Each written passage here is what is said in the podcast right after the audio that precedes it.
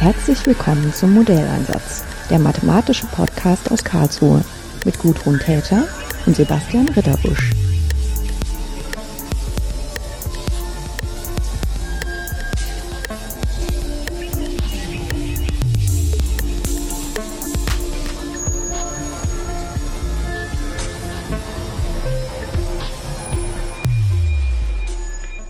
Tag, Kirsten. Hallo.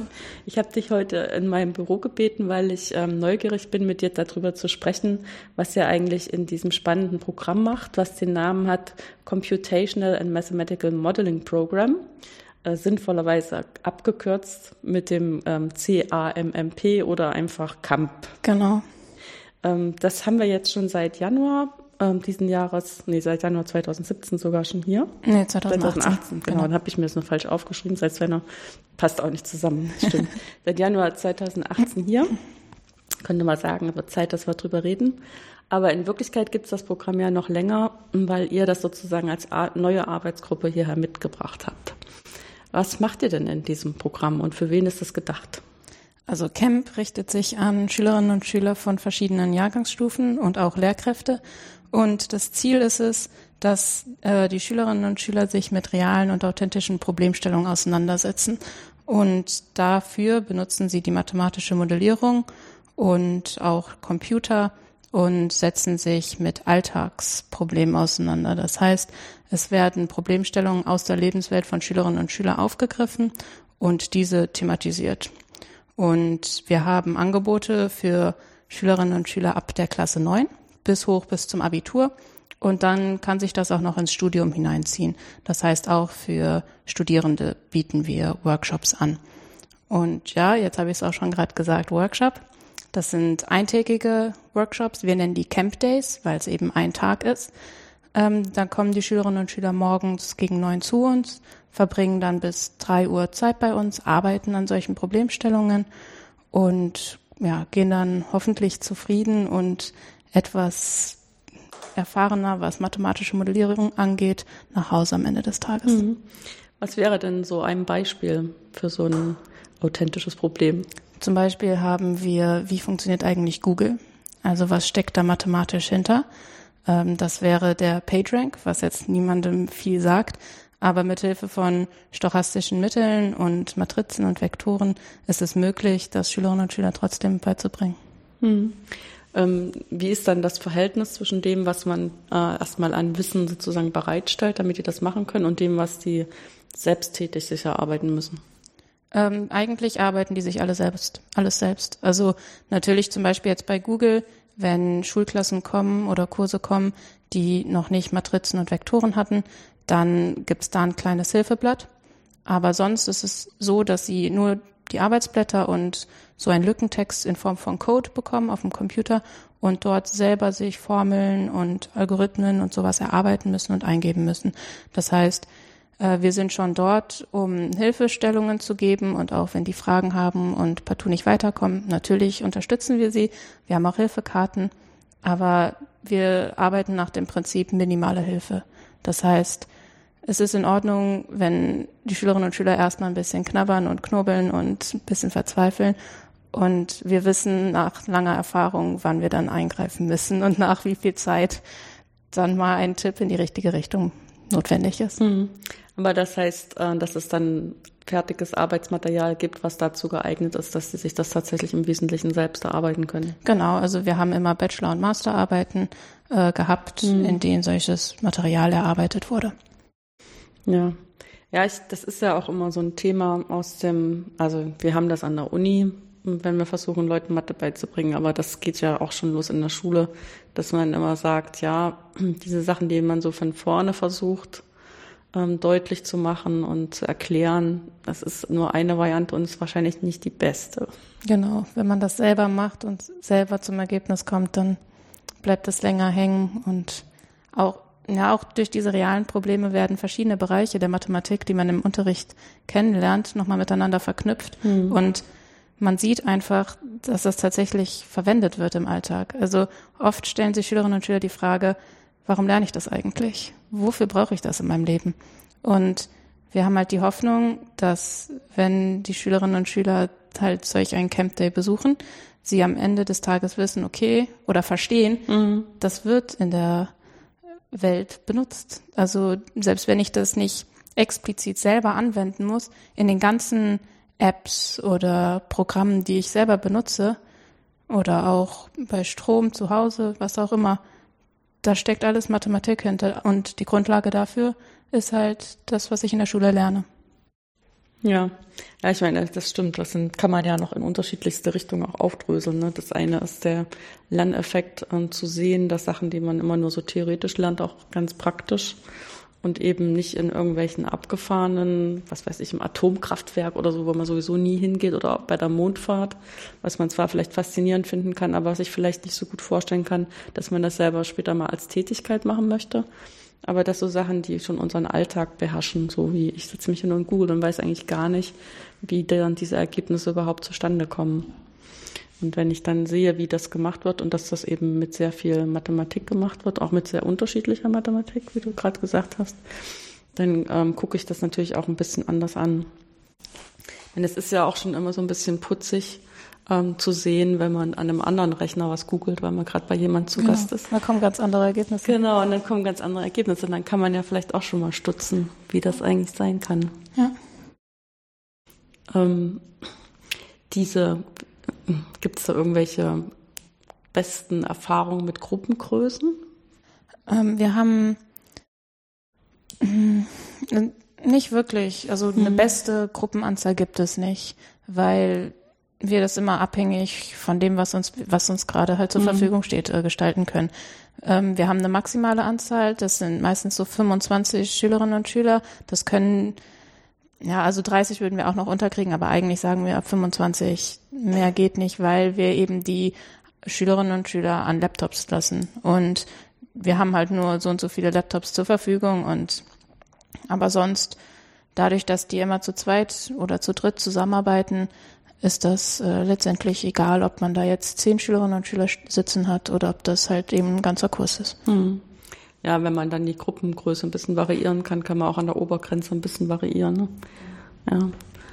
Weil ich weiß auch nicht, ich habe auch selber immer so diesen ähm, Hang dazu, meine Schu Studenten in Projekten arbeiten zu lassen, mhm. äh, von zwei bis drei, weil ich eben auch denke, dass das bricht sich dann immer flexibel genug runter. Aber ähm, ich bin mir immer nicht so sicher, ob in den Dreiergruppen ähm, nicht dann doch immer einer mehr mitschwimmt als sonst. In so genau, einer Zweiergruppe. Also, ja, also wir lassen denen das halt dann selber sich einteilen. Ja. Also meistens, wenn es halt eine ungerade Anzahl von Schülerinnen und Schülern mhm. sind, dann sagen wir halt einem, der halt dann alleine sitzt, du kannst jetzt alleine arbeiten, du kannst dich aber auch irgendwo dazu tun, du kannst mit der mhm. Lehrkraft zusammenarbeiten. Das heißt, es ist alles sehr frei gestaltet. Oder nochmal können sich auch noch zwei andere Zweiergruppen wieder nochmal anders aufteilen, damit irgendwie die Person sich auch in der Gruppe wohlfühlt. Ja, nee, das ist eigentlich auch wichtig, ne, dass man dann schon ähm, mit Lust an die Sache genau. geht, wenigstens indem man erstmal mit jemandem sitzt, mit dem man auch Lust hat, zusammenzuarbeiten. Genau, ja, weil nur so lernt man halt auch was, wenn man sich mhm. da wohlfühlt und auch tatsächlich tätig wird und ja. nicht nur zuguckt. Ja, ich meine, ich denke auch fast, also ich meine, das, das, das denke ich, ist für mich auch heute noch eine wichtige Sache, mit wem ich zusammenarbeite. Mhm. Den muss ich mögen irgendwie, also muss irgendwie so auf Augenhöhe gehen. Und das ist, glaube ich, wenn man jünger ist, fast noch wichtiger dass die dann nicht anfangen, irgendwie abzuschotten sich gegen das, was dann vielleicht irgendwie von jemand anders vorgeschlagen worden ist. Und ja, genau. das selber man, gar nicht so gut. Oder man traut sich einfach gar nicht, erst ja, jemand aufzumachen. Das, das kann ja auch passieren. Das kann auch passieren. Ähm, was habt ihr denn da noch für andere Themen? Da ja, also genau, Google hatte ich ja mhm. erwähnt. Dann, wie funktioniert eigentlich ein GPS-Gerät? Mhm. Und ähm, das ist ja auch sehr alltäglich, weil das ist auch im Handy drin und Navigation generell. Ähm, dann, wie funktionieren Animationsfilme? Wie funktionieren Fitness-Tracker? Wie funktioniert Musikerkennung durch die App Shazam, die auch viele Schülerinnen und Schüler selber auf dem Handy haben? Mhm. Ähm, dann, wie funktioniert ein Solarkraftwerk? Und als letztes noch, ähm, wie sicher ist meine Privatsphäre in sozialen Netzwerken? Das ist ja auch sehr Müsste man ja wichtig. fast machen. ja. Dass alle einmal den Kurs machen, ja. Genau. Ja, dafür braucht man halt die Mathematik von dem letzten Schuljahrgang. Also das kann man nur in der zwölften machen. Aber es ist trotzdem, finde ich, sehr interessant. Und auch die Schülerinnen und Schüler gehen auch aus diesem Camp Day raus und denken darüber nach, okay, wie viel poste ich eigentlich und was heißt das jetzt für mich und meine Freunde und meine Bekannten. Ja. Ja, ich meine, es ist ja auch so ein, äh, so ein Prozess, in dem die gerade auch noch zu dem werden, was sie später mal sein werden. Mhm. Also gerade am Ende von der Schulzeit, Übergang dann entweder zur Berufsausbildung oder zum Studium, äh, wo da ganz schön viel passiert. Also ich meine, das kann man ja auch sagen, biologisch, das Gehirn baut sich ganz schön um, aber man sieht es, beobachtet es ja auch von außen sozial, was da alles passiert. Genau. Und ich glaube, dann ist das irgendwie ganz interessant, wenn man nicht nur sich aneinander abarbeitet, dass man irgendwie also an Pranger gestellt wird, dass man ein komisches Foto gepostet hat oder so, sondern dass man dann auch wirklich mal auf so einer abstrakteren Ebene drüber nachdenkt, ähm, wer das eigentlich alles zur Kenntnis nehmen kann und was man dann daraus für Schlüsse ziehen kann. Jetzt gar nicht unbedingt, wie das Foto jetzt aussieht, aber ähm, was man so für Frequenzen hat ähm, zu posten und ähm, wer so meine Freunde sind, die das dann sehen dürfen und alles solche Sachen, wo man vielleicht am Anfang ja, nicht drüber nachgedacht hat. Es geht ja sogar noch viel weiter. Also natürlich die Freunde, die, also jetzt zum Beispiel von Facebook, mhm. natürlich die Freunde, die ich bei Facebook habe oder die sehen das. Also je nachdem, wie ich meine Einstellungen mhm. habe. Aber es werden ja sogar Schattenprofile gemacht. Also sogar Leute, die nicht Facebook haben, die kriegen Facebook-Profile. Mhm. Also Schattenprofil nennt man sowas, weil die halt kein offizielles haben, ähm, anhand der Informationen von Freunden. Das heißt, wenn auf einem Bild ein Gesicht drauf ist, das Facebook so jetzt noch nicht kannt, also keiner Person zuordnen kann, dann kriegt dieses Gesicht ein neues Profil und dann werden Informationen über diese Person gesammelt, weil man eine Person dann vielleicht öfters einen Namen oder ein, Bilder mit dieser Person hochlädt und somit weiß Facebook dann auch über Nichtnutzer etwas und das ist halt schon beängstigend. Ja, das stimmt. Abgesehen davon, dass es auch, glaube ich, dann besser ist, wenn man, äh, wenn der Name dann ins Spiel kommt, tatsächlich erstmal selber dies, diese Stelle besetzt, damit man wenigstens etwas Hoheit darüber hat. Auch genau. wenn das jetzt sozusagen parallel zu dem ist, was du gerade gesagt hast. ähm, ist es so, dass diese Kurse vor allen Dingen so von, von Lehrpersonen nachgefragt sind? Oder wie ist so ein typischer Weg, dass Leute davon erfahren und dass das dann auch angefragt wird? Ja, genau, also diesen Prozess haben wir jetzt im Januar ja ange, mhm. sind wir angegangen. Ja, wir hatten wir ja haben, auch Erfahrung aus Aachen, deswegen so ein bisschen. Genau, also wir machen halt auf verschiedenen Ebenen Werbung letztendlich. Mhm. Also wir haben Poster, wir haben Flyer, wir haben unsere Internetseite, jetzt haben wir auch hier dieses Postcard.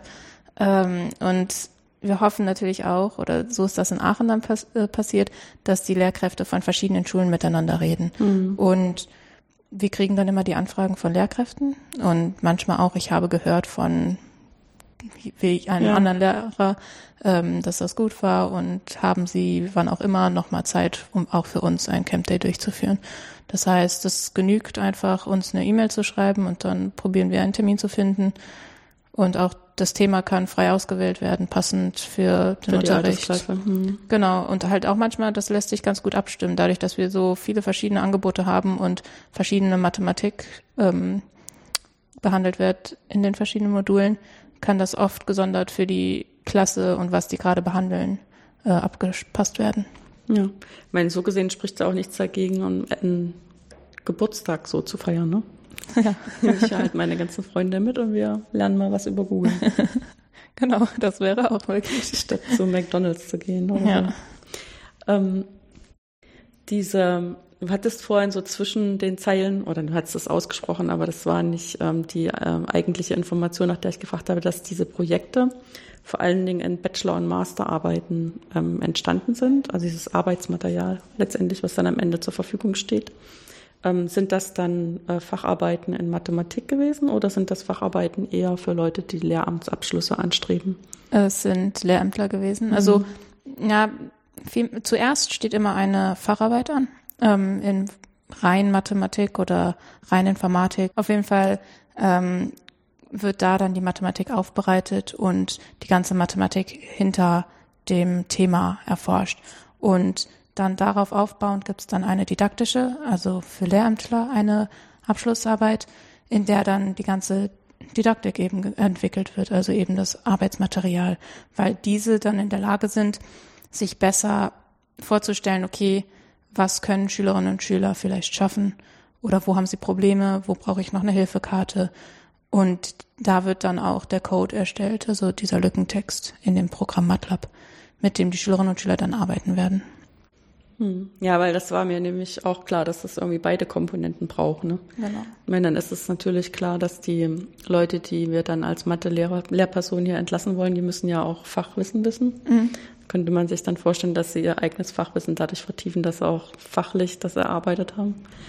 Aber für die Schülerinnen und Schüler ist es halt ähm, sichtbarer, wie die Benutzungsoberfläche für sie ist. Ne? An welchem Weg werden sie langgeführt, um dann am Ende das Ergebnis finden zu können.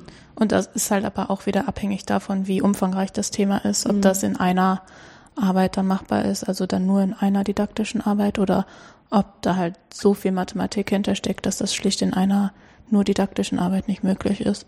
Und dann wäre halt der fachliche Teil, die Arbeit des Vorgängers quasi zu verstehen und die dann mhm. runterzubrechen für Schülerinnen und Schüler. Genau, also, didaktisch aufzubereiten. Genau, man mhm. verstehen muss man es halt dann trotzdem. Ja. Ähm, aber man muss es halt eben nicht alles erarbeiten und nochmal verschriftlichen, sondern das hat man schon vorliegen mhm. als Grundlage. Ich meine, das ist ja irgendwie auch faszinierend, wenn man dann so ein Thema hat, wo am Ende wirklich was übrig bleibt, was anderen Leuten noch was nützt, ne? Genau. Ja, das fand ich auch sehr gut bei meinen Arbeiten. Ja. Ähm, für, also als jemand, der jetzt hier schon länger am KIT ist, ist es ja irgendwie auch schön zu sehen, dass dann dieses Angebot, was es hier sowieso schon gibt, also für Leute, die mehr über Mathematik erfahren wollen, in ganz unterschiedlichen Altersstufen, angefangen von dem Schülerlabor über ähm, Gruppen, die speziell eingeladen werden, um mehr über Mathematik zu lernen, später im Studium oder auch in Zusammenarbeit mit dem Hector-Seminar, irgendwelche Facharbeiten und dann, wenn wir unsere Lehramtsstudenten ausbilden, dass sie halt auch die Möglichkeit haben, mit den Schülern zusammen ähm, zu erproben, wie man jetzt ähm, didaktisch Sachen aufbereiten kann oder vielleicht auch nicht sollte. Mhm. Das gehört ja beides zusammen. Und ähm, das materialisiert sich so ein bisschen an dem Schülerlabor, was auch für alle sichtbar ist, unten im Erdgeschoss. Das ist so, so ein Strang, der ist schon sehr vielgestaltig und finde ich ist auch richtig toll, um Leute an die Mathematik ranzuführen. Aber genau dieses Element, das hat irgendwie noch gefehlt, finde ich. Ja, das freut uns, dass ja, wir da ne? was beitragen können. Ja, und das ergänzt sich irgendwie so voll gut. Und man kann mhm. sich natürlich auch gut vorstellen, dass man dann im Zuge dieser Erfahrung, dass man innerhalb von Abschlussarbeiten dann noch weitere Projekte genau. aus dem Alltag aufnimmt, das lässt sich ja dann hier auch hervorragend einfach so weitermachen. Ja, genau. Wir haben auch schon hier, also an unserer Tür, mhm. haben wir auch immer Abschlussarbeiten kleben, die halt hier oder in Aachen je nachdem, wer sich zuerst meldet, letztendlich äh, umgesetzt werden können. Das ja. heißt, die Möglichkeit besteht auf jeden Fall. Ja. Das Programm wird dann in Aachen auch noch weiter angeboten? Genau, also das bleibt dort bestehen. Es mhm. wird von ähm, Hiwis, also Studenten noch weiter durchgeführt, also werden Camp Days durchgeführt mhm. und da steht dann auch wieder ein anderer Professor jetzt dann dahinter. Ähm, genauso, da ändert sich nichts. Nee, das ist eigentlich auch ganz gut das äh, nicht mitzunehmen, sondern zu duplizieren. Ja, das war auch der Gedanke. Ja. Ja, weil ich meine, die Arbeitsmaterialien gibt's, aber es braucht natürlich vor Ort immer jemanden, der dann auch ähm, sozusagen die Sache am Laufen hält. Ja. Ne? Also weil gerade für die Hiwis braucht man halt dann auch wieder ein bisschen Geld, da muss man halt Bescheid sagen bei, ein, bei Stellen. Ich meine, solche Sachen, äh, wo man dann auch zeigen kann, das funktioniert, die werden ja dann schon auch gefördert. So ist es ja nicht. Ja. das ist nur ganz am Anfang, wenn man erstmal so eine wilde Idee hat und kann nicht richtig nachweisen, dass es auch funktioniert, dann ist das schon ein bisschen schwieriger. Ja. Ja, genau, und das muss sich halt jetzt hier erstmal etablieren. Mhm. Aber in Aachen ist das so weit, dass wir dort schon ähm, sechs Civis dann hatten oder haben auch immer noch. Und ja, ich freue mich auf die Zeiten, wenn das hier dann vielleicht auch irgendwann so sein wird. Ja. Wobei es schon so ein bisschen putzig in eurem Büro, ihr sitzt ja auch zu vier zusammen. Ja. Das ist im hiesigen Kontext auch schon ganz schön viel. genau, aber das sind ja nur zwei, die für das ja, Camp ja. zuständig sind. Also meine Kollegin Maren Hattebu mhm. und ich. Und die anderen beiden gehören weniger zur Camp. Also die sind reine Mathematiker beziehungsweise ja, in Richtung Informatik ein bisschen. Ja. Ähm, was ist denn dein Abschluss? Ich habe Mathe und Physik auf Lehramt studiert, also ich habe den Master. Master auf, von, vom Lehramt, ja. Genau. Das ist so ein bisschen, muss man ja noch ein bisschen umlernen. ja, wenn sich früher mit dem Staatsexamen, das war auch schon immer so eine Extrawurst, jetzt hat sich angeglichen an die anderen Studiengänge, aber da muss man dann auch erstmal wieder, ja, heißt jetzt auch Master. Ja, also Master of Education ist das. Hm. Ja, aber nichtsdestotrotz ist ja je nachdem, wie es ausgelegt ist, dadurch, dass man ja immer mindestens zwei Fächer studieren muss, mhm. wie du jetzt auch gerade sagst, Mathe und Physik, muss man das dann auch ein bisschen äh, portionieren, was dann davon im Bachelor stattfindet, was im Master stattfindet. Ja, das ist nicht leicht. Das ist das genau. ist auch von Uni zu Uni verschieden, wann was wo wie ja. gemacht wird und ob das lehramtsspezifische Veranstaltungen sind oder nicht. Das ist selbst bundeslandintern ist das ja, jede ganz Uni verschieden. versucht da so ihren eigenen Weg zu finden. Und diese und also dieser Abschluss mit dem Bachelor ist halt irgendwie auch schwierig mit irgendwelchen Sinn zu erfüllen, wenn man dann wirklich in Schuldienst gehen will. Ne? Genau, also als Lehramtler bringt dir der Bachelor Nicht nichts. Äh, Man, es gibt manchmal Schulen, die dann sagen, okay, du bist schon weit genug und als so eine Vertretungsstelle oder so Aushilfe Mhm. bieten wir dir an. Da kannst du dann arbeiten, aber sonst, ähm, je nach Fächerkombination, ist das, bringt einem das gar nichts. Mhm. Ja, weil wir sind ja auch so ein bisschen im Zweifel gewesen, ob dieser Einschnitt nach drei Jahren, also sozusagen nach ähm, normalen, in Anführungszeichen, drei Jahren, also wenn man den Bachelorabschluss Mhm. vielleicht haben kann, wenn man alles optimal durchzieht, das soll ja auch schon berufsqualifizierend sein. Und wir haben uns dann auch immer gefragt, wer will überhaupt solche Leute, die nur so halbfertig sind. Und im Lehramt, das ist völlig klar, weil das einfach viel zu viel, was man lernen muss. Das kann man einfach nicht in Häppchen in diesen drei Jahren schon mal so anfüttern. Nee, das geht nicht. Ja, und vor allem nach den fünf Jahren ist man ja dann immer noch nicht fertig. Ja. Ja. Dann macht man das Referendariat noch anderthalb Jahre. Ja, noch diese ganzen Sachen praktisch wirklich ans Laufen zu bringen, ist ja einfach nochmal die nächste Stufe. Ne? Ja. Ja. Hattest du denn immer schon den Wunsch, ähm, Lehrerin zu werden? Ähm, tatsächlich ist das bei mir sehr früh entstanden, dieser Mhm. Wunsch, ja. Also ich seit Anfang des Gymnasiums wusste ich, ich möchte was mit Schülerinnen und Schülern machen. Dann kam ganz kurz der Zweifel, dann wollte ich Tierärztin werden. Aber nach einem zweiwöchigen Praktikum war mir klar, nein, dass ich das nicht machen möchte. Und genau, dann wusste ich, Mathe-Lehramt, das wird es. Und das zweite Fach war halt immer fraglich und das hatte ich bis zum Ende, also ich, auch bei meinen Bewerbungen für die Universitäten habe ich mich für verschiedene Fächer beworben an verschiedenen Unis, weil ich mir nicht klar war, was, was willst du eigentlich und was ist das Richtige. Ja. Aber dann ist es Physik geworden und ich bin ganz glücklich mit der Entscheidung. Hat gut funktioniert und ich kann mir das auch gut vorstellen. Ja, ich meine, wir haben ja auch immer so diese Lehr-, also diese abstrakte Meinung, dass das eine gute Kombination ist, Mathe und Physik, weil sich im Grundstudium da vieles so ergänzt. Also, dass man Sachen, die man eben im Physikstudium brauchen würde, auch in einem Mathestudium schon gelernt hat und umgekehrt. Aber es ist natürlich in Summe ein relativ anspruchsvolles Studium Das dafür, Fall. dass man äh, eben am Ende dann doch in Schuldienst gehen möchte. Ja. Weil wir halt erwarten, dass jemand, der am Gymnasium unterrichtet, auch schon ein bisschen so ein Weltbild mitbringt, was Mathe eigentlich dann macht, ne? Und Physik letztendlich auch genauso. Ja. Und nicht nur das, was man dann den Kindern beibringen will. Ja, aber ich, also so wie du gerade sagtest, das hat sich halt echt gut ergänzt. Also ich, Mhm. wir hatten auch noch andere, die andere Fächer, also Physiklehramtler, die zum Beispiel Spanisch hatten. Das Ja. ist auch eine häufigere Kombination. Und die hatten halt Schwierigkeiten mit dem mathematischen Teil. Und genauso hatten andere äh, Mathematiklehramtler mit den Anwendungs quasi Probleme. Aber da hatten wir halt dann immer Physik, wo man gese gesehen hat, okay, wofür kann ich das jetzt eigentlich gebrauchen? Also natürlich nicht bei allem, Ja, ja. aber bei Teilbereichen. Ja, ich meine, häufig ist es dann eh so, dass die Physiker, die machen dann immer schon so Sachen, die man in Mathe noch gar nicht gelernt hat, brauchen die dann immer schon mal als Hilfsmittel und verlassen sich drauf, dass diese Lücke dann irgendwann noch theoretisch gefüllt wird. Aber es, irgendwie muss man auch damit klarkommen. Ja, das lernt man im Genau, Studium. es ist noch kein Kopf explodiert dabei. Es geht schon irgendwie. Ja, ich meine, man kann auch sagen, Mathe und Physik, das, das sind so zwei Kulturen, die sich nicht so drastisch unterscheiden. Sind schon ein bisschen unterschiedlich, aber nicht so drastisch. Weil Wenn ich mir vorstelle, ähm, ich mache dann, zum Beispiel, also was ja auch häufiger gemacht wird, Mathe und ähm, Sport, solche Sachen. Weil man dann sagt, eigentlich wird man das sozusagen die eig- eigentliche Liebe ist der Sportlehrer und man muss dann noch ein gescheites Fach mitbringen, damit man auch eine Stelle kriegt. Ne? Ähm, da sage ich mir dann auch, da muss man schon sehr unterschiedliche Sachen als Kultur dann auch vertreten können. Ne? Weil man muss ja damit rechnen, dass man wirklich auch beide Fächer unterrichtet hinterher. Ja, ich glaube auch als Lehrkraft ist man in den beiden Fächern sehr verschieden, also gegenüber der Schülerinnen und Schüler, Ja. weil das ja doch zwei sehr unterschiedliche Fächer sind. Ja. Ja, wobei ich jetzt hier an Karlsruhe tatsächlich schon äh, gemerkt habe, dass es ähm, hier Sportler gibt, die Mathe machen. Ja, okay. Sehr schön. Also selbst da wird ähm, in Modellen, um Bewegungsabläufe zu machen, zum Beispiel Mhm. äh, dynamische Systeme von gewöhnlichen Differentialgleichungen benutzt, um dann ähm, so Trainingssysteme zu entwerfen und zu Cool. verifizieren und solche Sachen. Und dann kommt am Ende wieder alles zusammen. Ja, cool. Wusste ich nicht. Genau. Das wäre vielleicht noch eine Idee, um nach neuen ähm, Sachen zu suchen, die aus der Lebenswelt der Schülerinnen und Schüler kommen. In Richtung Jemand- Sport. Genau, jemanden zu suchen, der da im Sport eine Arbeit schreibt, die sich für die Mathematik benutzen lässt. Stimmt, das ist eine gute Idee.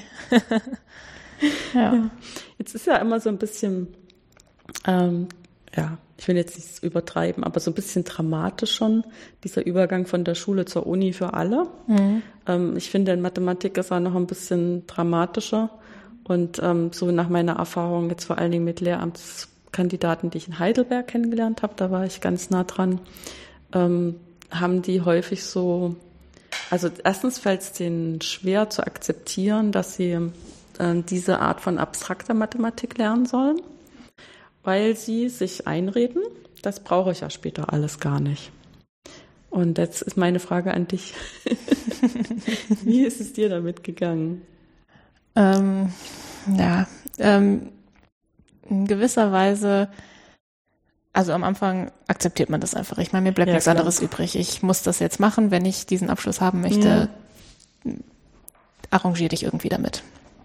Und ähm, dementsprechend am Anfang war das einfach nur gut, ich mache das jetzt, weil ich den, also ich weiß, was ich möchte. Ich weiß, ich möchte Mathe-Lehrerin werden. Deswegen kämpfe ich mich da jetzt durch. Aber mit den Jahren habe ich irgendwann kapiert, das ist Sinn, also ich unterstütze nicht alles, was ich da lernen musste. Das ist, glaube ich, teilweise zu tief gegangen für das, was ich brauche. Aber das ist in vielen Bereichen, ist es schon, schon sinnvoll. Also gerade die, der Bachelor, da erfährt man so viel in verschiedenen Bereichen und kann einfach auch verschiedene Bereiche miteinander verknüpfen. Das ist als Lehrperson, wenn man dann vielleicht ein kleines Genie da drin sitzen hat, schon sinnvoll, dass man über das, also weit über das Schulwissen hinaus auch Informationen oder Wissen zur Verfügung hat, um eben auch dort dann reagieren und Fragen beantworten zu können. Das dauert halt ein paar Jahre, bis einem diese Einsicht kommt oder ein paar Semester. Hm. Aber ich bin mir schon, also inzwischen verstehe ich, warum das so gemacht wird. Hm. Ich meine, du hast dich ja jetzt auch entschieden, nachdem du den Abschluss gemacht hast, nicht direkt ins Referendariat und damit in Richtung Schule zu gehen, Genau. sondern du bist noch an der Uni geblieben. Was sind denn die Gründe dafür? Was hat dich denn da so fasziniert, dass du erstmal gesagt hast, du nimmst dir noch ein bisschen Zeit? Ähm, also ich habe halt, ich habe schon vorher an diesem Schülerlaborcamp gearbeitet und war zweieinhalb Jahre lang dort und ein Fan davon. Und dann hatte ich halt die Möglichkeit, ähm, du kannst das aufbauen hier in Karlsruhe und dann auch noch mal mehr oder länger an einem Bereich der Mathematik arbeiten und das dann didaktisch runterbrechen. Also drei Jahre lang an einem Thema zu arbeiten, die Gelegenheit werde ich ja nie wieder kriegen. Und zudem ist es einfach nochmal, es ist nochmal einen anderen, einen anderen Bereich des Lebens oder der Arbeit kennenlernen, weil wenn man sich jetzt so mein Leben erstmal anschaut, dann war ich in der Schule, dann an der Uni und wäre wieder an die Schule gegangen.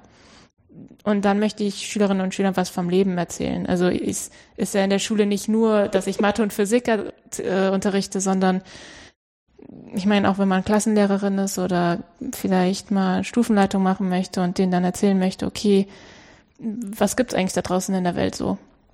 Und dann, ja, gucke ich auf mein Leben wieder und sage, ja, ich habe eigentlich nur mein komplettes Leben in der Schule und dann als Studentin in der Uni verbracht. Und so, auch wenn es jetzt nicht in einem einer Firma oder sonst wo ist, wo ich jetzt arbeite und doch wieder an der Uni ist, sehe ich, glaube ich, trotzdem nochmal was anderes und lerne auch für mich sehr viel, was ich sonst nicht irgendwann mal bekommen hätte. Hm. Ja, ich meine, dieser Wechsel von der Rolle der Studenten zur Rolle desjenigen, der mitarbeitet, ist schon auch ein ganz schöner Wechsel in, in der eigenen, ähm, im, im eigenen Horizont, wie man sich einordnet. Merke das auch immer ganz häufig. Ich habe in Dresden studiert und dann kriegt man, wenn man dann später Kollege ist, immer Fragen nach irgendwelchen Dingen, die da im Kollegium waren. Das haben wir doch als Studenten gar nicht gerafft. Ja? Also wir haben das gar nicht mit der Brille gesehen. Das ist mir dann an der Stelle auch erstmal so klar geworden, dass man da tatsächlich eine völlig andere Rolle auf einmal einnimmt. Ja. Und dass das dann schon auch ein Stück andere Lebenserfahrung ist. Ich denke ja auch immer diese, also diese typische Arbeit, die wir hier den Leuten geben, die wissenschaftlich erstmal mitarbeiten und auf der Stelle vielleicht auch promovieren. Mhm. Die haben ja auch immer was mit ähm, Anleitungstätigkeiten zu tun, sei es, dass sie sich hinstellen und müssen eine Übungsgruppe halten, sei es, dass sie Übungsblätter ähm, mitgestalten, mhm. sei es, dass sie ähm, mit einem Studenten reden, der eigentlich eine Masterarbeit beim Professor macht, aber erstmal sozusagen ein bisschen kleinteiliger helfen, in das Thema reinzukommen. Das sind dann alles so Fähigkeiten, die man auch später gut gebrauchen kann, wenn man die Uni verlässt und nicht unbedingt in die Schule geht, sondern in irgendein Unternehmen. Man hat schon mal mit Menschen zusammengearbeitet und weiß, wie man da kommunizieren kann und was ja. man vielleicht lieber sein lässt. Ja, man lernt unheimlich viele Soft Skills in ja. diesen äh, Heavy-Jobs. Also mhm. ich habe auch durch meine Tätigkeit äh, im Schülerlabor habe ich eigentlich erst so richtig gelernt, vor Leuten zu stehen und zu reden. Also gerade Gruppen beziehungsweise Klassen und Kursen, weil ich das früher in der Schule total gehasst habe. Ich, ich Referate und ich, das hat nicht gut funktioniert. Und trotzdem habe ich mich dafür entschieden, Lehrerin zu werden und wusste, okay, irgendwann muss ich mich dem stellen. Und glücklicherweise hatte ich diese Möglichkeit schon während des Studiums und konnte so jetzt zweieinhalb Jahre lang quasi daran arbeiten und jetzt halt noch weiter dran arbeiten was halt sonst erst im Referendariat passiert wäre, wenn ich tatsächlich schon in der Schule wieder vor Schülerinnen und Schülern gestanden hätte. Und mhm. so kann ich das immer weiter üben und auch im Kontakt mit Schülerinnen und Schülern bleiben. Ja, man hat so ein kleines bisschen den Benefit, dass die Schülerinnen und Schüler, die da zuhören, machen das ja in gewisser Weise freiwillig. Das heißt, die zanken sich nicht rum oder wollen einen mal so richtig fertig machen oder so, was einem dann in der Schule ja auch passieren kann. Und dann kann man sich erstmal wirklich auf die sachliche Ebene konzentrieren und dieses kommunikative Menschliche ist natürlich da, aber ist mit einem guten Willen von beiden Seiten erstmal ein bisschen einfacher. Ja, aber auch das nach fünf Stunden lässt das natürlich müde. nach und dann ähm, merkt man schon, also wenn man sich einmal vor Augen führt, wie die Schülerinnen und Schüler am Anfang des Tages waren und fünf Stunden später. Also ich glaube schon, dass man da auch so generell viel fürs Lehramt lernt, also für später. Mhm. Aber was sind denn jetzt so Hoffnungen und Wünsche, wie es in nächster Zeit hier weitergehen soll? Ähm, ja, ich hoffe, dass wir letztendlich immer mehr Anfragen für Camp Days bekommen und wir haben auch einen Schnupperkurs, der jetzt am Montag startet, dass wir da viele Anmeldungen für bekommen und ja, generell, dass sich das einfach mehr etabliert und bekannt unter den Schulen bekannt wird, ähm, dass wir nicht für die einzelnen Camp Days quasi kämpfen müssen und ja, einher damit geht dann, dass quasi die Gruppe auch wächst, weil bisher sind wir nur zu zweit, meine Kollegin und ich. Und je mehr Anfragen wir dann bekommen oder je größer dieses Projekt dann wird, dann je mehr Hiwis können wir dann auch einstellen. Und ja, langfristig gesehen soll das auch halt in dem Lehramtsstudium tatsächlich etabliert werden, dass wir Seminare anbieten, sodass äh, die Lehramtsstudenten die Möglichkeit haben, an dem Schülerlabor ähm, sich auszuprobieren. Das heißt, sie bekommen irgendeinen Aspekt und müssen an diesem arbeiten und diesen vielleicht abändern in einem Camp, Camp Day und dann sehen, okay, was hat das jetzt bewirkt oder generell einfach vor Schulklassen stehen, dass sie da auch die Möglichkeit haben zu lernen. Hm. Ja, das ergänzt sich ja im Prinzip auch relativ gut mit den Instrumenten, die es schon gibt, nur dass die Richtung, was am Ende rauskommen soll, ist halt thematisch ein kleines bisschen anders. Ne? Mhm. Jetzt sind es häufig entweder Kurse, die man dann für Schulen anbietet, die so ein bisschen theoretischer sind, mhm. oder neue Exponate fürs Schülerlabor und dann wird es halt ähm, eine Möglichkeit am Rechner, sich Sachen zu erarbeiten, die noch alltäglicher und noch relevanter sind als bei diesen theoretischen Sachen, die so ein bisschen dazwischen sind. Ja, ich meine, wenn wir sagen, wir machen einen Kurs zur Codierung, ist es in gewisser Weise auch total angewandt, aber man geht halt nicht damit los, ähm, wie macht jetzt dein Rechner das und das, sondern man hat dann schon so eine Abstraktionsstufe genommen und sagt, es geht um Codierung. Mhm. Ja. Und äh, auf allen diesen Ebenen kann man was machen. Ich finde das voll gut. Ja, das freut mich. Gut, dann bedanke ich mich ganz herzlich, dass du dir heute die Zeit genommen hast, mal mit mir darüber zu sprechen. Ja, danke dir auch. Genau, und vielleicht ergibt sich ja dann auch die Gelegenheit, in zwei, drei Jahren äh, wieder ein Gespräch zu führen und mal zu gucken, was draus geworden ist. Das wäre sehr schön, ja.